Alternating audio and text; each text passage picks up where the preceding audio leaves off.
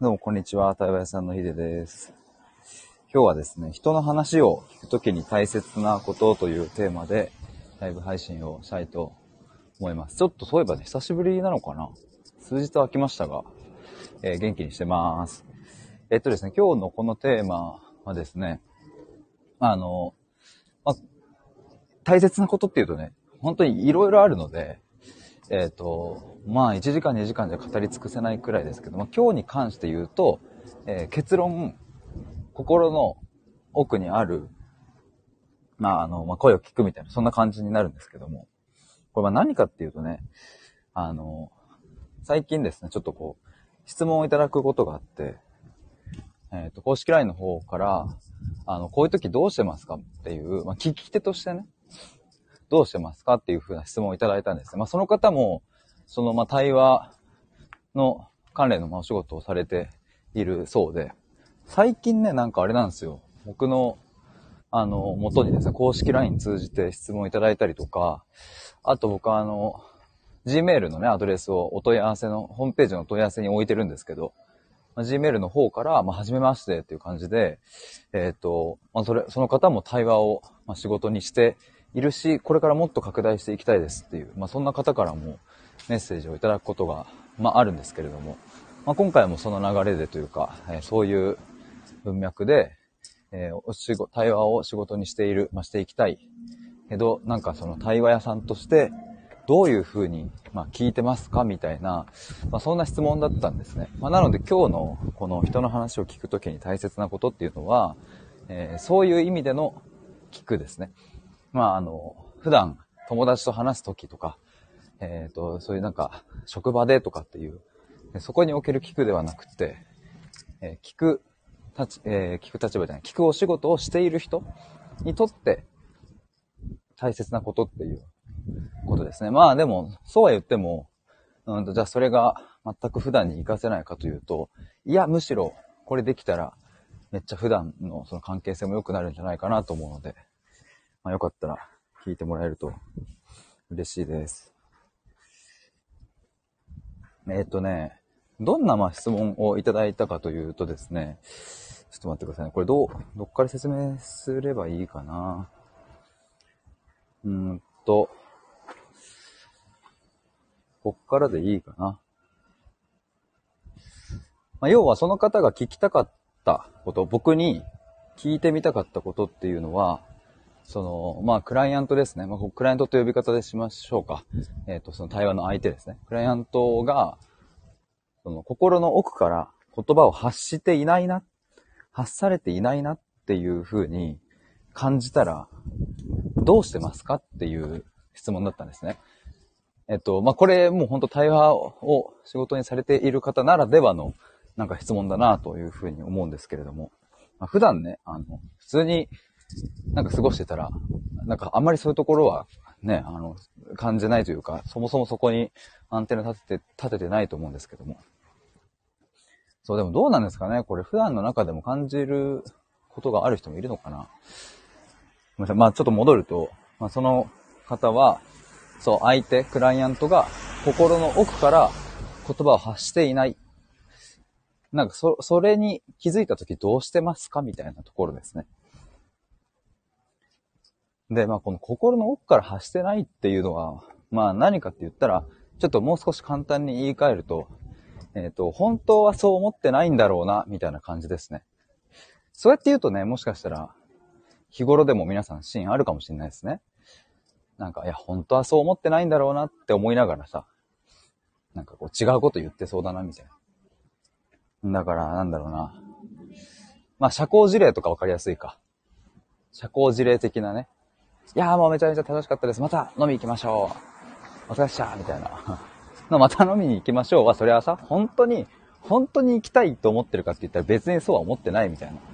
で、まあ、それはいいんですよね。社交辞令なんで。そうやって、まあ、あの、去り際をね、こう、爽やかに去るみたいな。それは別にいいと思うんですけども。まあ、こと対話においては、というか、そういう、うん、クライアントと、まあ、対あの対話をしてね、話を聞くっていうシーンにおいては、やっぱり、その、まあ、対話をお仕事にされてる方、コンセプトというかね、えー目標というか目的はそれぞれあるものの、まあ、そのクライアントが本音で話せているっていうところがやっぱり大事になってくるわけで。で、そうですね。その質問くださった方は、親、クライアントさんちょっと、おそらく本音じゃないぞというか、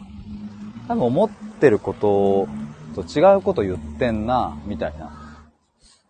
なんか心の奥から発してる言葉じゃなさそうだぞ、みたいなことを、まあ、気づいたときに、まあ、どうしてるのか、みたいなところなんですけれども。まあこれもね、ちょっと、結論こうですってちょっと言いづらいもののですね。まあ、あえて結論から言うと、えー、結論特に何もしないっていうのが、まあ僕の、あの、今のスタンスですね。特に何もしないというのは、あの、その、探ったりしないっていう意味ですね。だから、あ、この人今本音じゃないなって僕が思ったとしても、なんかそこをストレートに聞いていくようなことは特にしないっていうことです。で、まあなぜかというとですね、その確かに本音を言うっていうことは大切だったり、本音を話したからこそ気づくことっていうのはあるんですけれども、それよりももっと大切なのは、どうしてこの人は本音が言えてないのだろうかっていうところだからですね。要は心の奥から言葉を発せてないのはなぜかっていうことです。だから、あの、これ前もなんかで言ったかもしれないんですけど、もしクライアントが嘘をついていた、いたとして、要はなんか自分の過去だったり、思っていることに関して、嘘をついていたとしても、それは問題はないんですよ。嘘をついてること自体は。どうして嘘をつかなきゃいけない状況になってしまっているかの方が、まあよっぽど、あの、問いを立てて考えるべきところで。だから、そうですね、その、あ、この人、今、本音で話してないな、心の奥から言葉を発していないな、と思ったら、そこを聞こうとするんじゃなくて、どうしてこの場をもってしても本音が言えてないのかっていうところを、まあ、考えていくわけですね。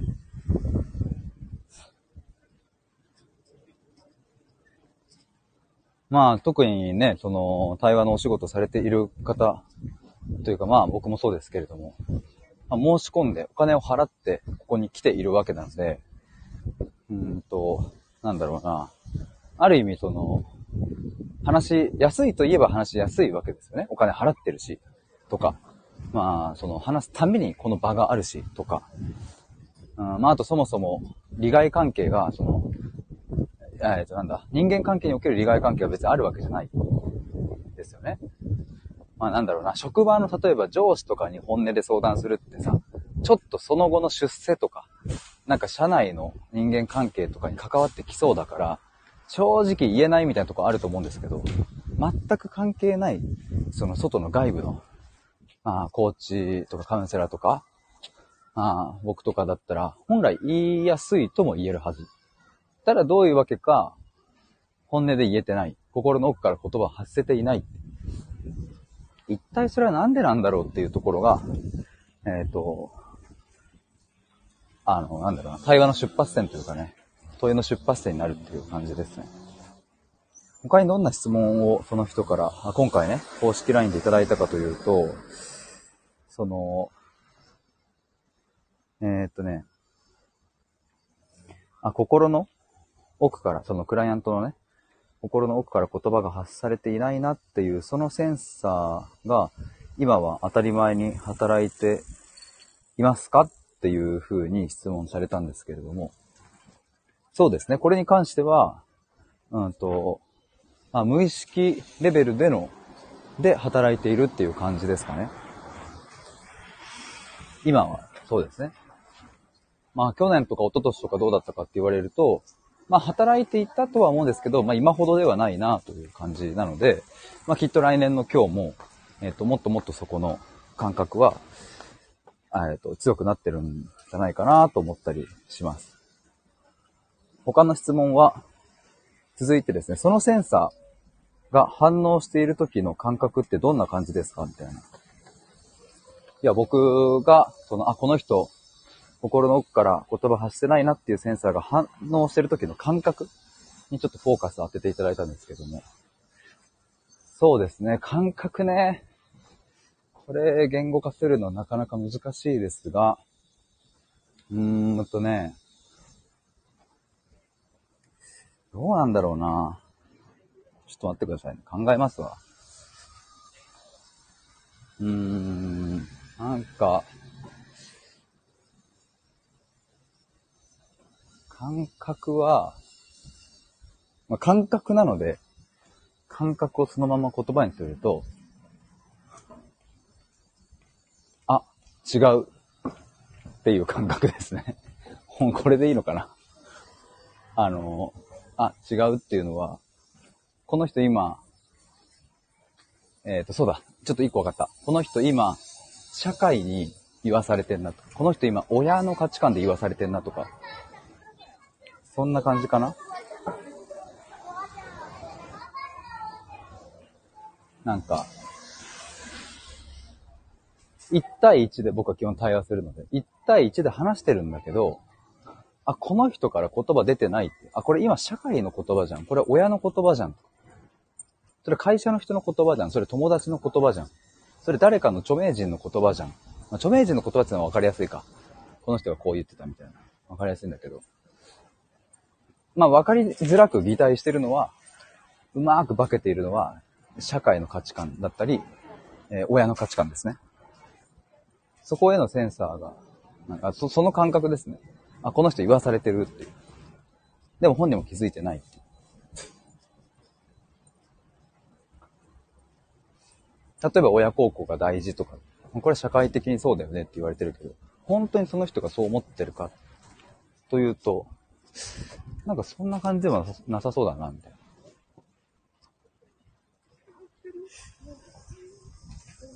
でもこの辺もさ、ちょっともしかしたら、なんだろうな。うーんと、あ、わかるなって思う方いると思うんですけど、例えば、芸能人とかの謝罪会見とか、まあ、芸能人じゃなくても、まあ、なんかこう、公に出てる人がこう謝罪するシーンとかで、あ、本当にこの人謝ってるなっていうのと、いや、ちょっとこれ、演技入ってね、みたいなのと、なんかそういうのってあると思うんですね。で、その真相はわかんないですよ。もちろん。演技っぽいけど本気で、実はもう本気で謝ってたのが演技っぽく見えてるだけの可能性もあるし、もうめちゃめちゃ本気で謝ってると思ったら、実はそっちの人の方が演技だったみたいなことだってあるから、まあ、真相はわかんないですけど、真相はね。まあ、ただなんかそういう感覚があるっていうこと自体には、まあ、共感してもらえるんじゃないかなと思ったりもして、まあその謝罪会見じゃなくても、まあ普段の友達とかとの関わりとかでも、まああるんじゃないかな。あ、この人本当に自分のこと見て言葉を言ってくれてるなとか、逆に、あ、この人、なんか上っ面だなみたいなこととか、まああると思うんですけど、まあそ、そういう感覚ですかね。ま、その感覚がめちゃめちゃ研ぎ澄まされている状態と言えばいいのかなと思います。で、他にも質問ね、今回たくさんいただいたんですよね。ありがたいことに。あとはね、質問もらったのは、えっ、ー、と、心の奥から言葉が発されていない人に共通する要素ってありますか？みたいなところだったんですけども、まあ、共通する要素、まず一つ目としては、えっ、ー、と、親に対して怒りをぶつけたことがほぼない。これは結構大きいかなと思います。で、怒りっていうのは、別に普段のイライラとかそういうレベルのものじゃないですね。普段のイライラは別になんかぶつけてる人は結構普通にいると思いますけれども、あの、もっと重たいやつです。ドロッとした。幼少期の頃のとか。まあ、あとはふ、普段、うん、のイライラがどんどんどんどん蓄積されて溜まっていったものとか。で、まあ一つは、親に対して、えー、そういう、まあ、反抗期がなかったとも言えるかな。反抗期がなかった人とか、怒りをぶつけられなかった人とか、反抗期っぽいものはあったけれど、特段何か親に対して歯向かったりはしてない。親に歯向かわず物に当たってたとか、自分の中でむしゃくしゃした感情を抑えていたとか。結構それは共通点としてあるかなと思います。まず一つ。他の共通点としては、うんと、まあでも結構そこに繋がるんだよな。その親に対して怒りをぶつけたことがないから、じゃあどうなるかっていうと、えっと、自分っていうものが確立されないから、自分の意見が。自分の意見が確立されないとどうなるかっていうと、他の、まあ、有名な人が言っている言葉とか、権威性のある人の考え方とか、そういうものを身につけて、まあ、要は借り物の言葉ですね。借り物の考え。それを自分の中に入れてって、えー、それを、まあ、なんだろうな、自分のこう防御というか、自分がないっていうのを、まあ、バレないようにするための言葉ですね。っていう、だからまあ、共通点としてはそういうのがありますね。借り物の言葉をよく使っているっていう。そうだな。共通点。あとを挙げるとしたら、そうだな。あとは、うんと、感情が出てこない。対話の中で。例えば、うんと、これがこうで悲しかったんですとか、これがこうで辛かったんですみたいな、感情にフォーカスを当てた言葉が出てこないっていう人は、心の奥から発されてない可能性が高い。うん、まあもちろんね、その、重要なのは悲しいというその単語が大事かっていうと別にそういうわけじゃなくて、その感情が読み取れる言葉ってことですね。だから事実とかを理路整然と説明するみたいな、淡々と説明しているみたいな状態の時は、もしかすると、その、まあ、もちろんそういう時間はね、必要だと思うんですけど、説明の時間は。ただ心の奥から発してない可能性は高い。共通点で言うと、そこら辺かな。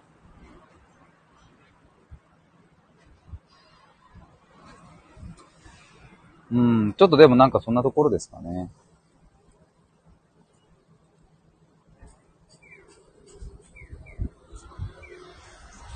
なんか他にもいろいろちょっとありそうですけれども、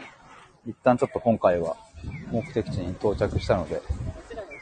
終わりにしたいと思います。潜って聞いていただいた皆さんありがとうございます。ちょっとね、あの、今回話してみて思ったのは、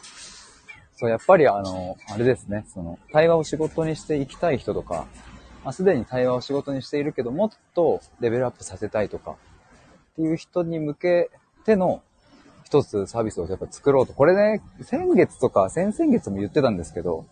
なかなか進まなくってね。なんか大体ね、僕がその作るって進む時ってそのピンと来た時にガッと進めるみたいな感じなので、まあ先月とかそのくらいのタイミングはやりたいなと思ったけど、まあそっちよりも、うんと他の対話のプログラムとかの方にこう注力してましたが、なんかこれ来月ぐらいに、まあ今月でも募集かけてもいいのかなとなんか思ったりしますね。対話を仕事にしたい人、対話を仕事にしているけど、もっとレベルアップしたい人向けですね。いや、もうあれかな。もうすでに対話の活動されてる人に絞った方がいいのかな。という気もするな。これから対話を仕事にするってなると、多分そもそもね、うんと、経験がまずほぼないっていうことになったら、うんと、そっから作るってなると、割とかなりの期間を一緒に伴走して、まあだからそういうサービスをやるタイミングが来ればいいですけど、今はまだそのゼロから全部っていう感じではなさそうなので、僕の中でね。僕もそこまでできないので、まずもうすでに対話を仕事にしている人ですね。まあ、仕事にしているってどの定義かって言ったら、えっともう、えっとお金をいただいて、別に金額は、あの、どんな金額でも構いませんけども、お金をいただいて、え対話をしている人ですかね。なんかそういう人と一緒に僕も対話っていうものをよりこう、なんか更新して自分のものにもっともっとできたらいいなって僕自身も思いますし、なんかきっとね、あの、今回の、えっ、ー、と、公式 LINE 通じて質問いただいた方とかも、その、から出てくる言葉って、やっぱりもう対話を仕事としてやったことがあるからこそ出てくる言葉だと思うので、で、そういう質問に僕もすごい触発されるし、まあ今日、ここで話したことっていうのは、多分この問いがなければ僕は、こうやって発信することはできなかったものなので、言語ができなかったので、まあ、だからやっぱあれですね、なんか今話してて思いましたが、もうすでに何らかの形で、え、お金をいただいて対話を仕事にしている人向けに、うんと、より対話力を向上させるっていうところを、うん、一つの、まあ、ゴール地点に置いた、それを、ちょっと一つサービスとして作ってみようかなと思います。では、そんなところで潜って聞いていただいた皆さんありがとうございました。ちなみに10月1日にもまた対話のプログラムのクライアントさん募集を限定1名でスタートする予定なので、よかったら公式 LINE のリンクのぞあ登録お願いします。覗いてみてください。では以上です。バイバーイ。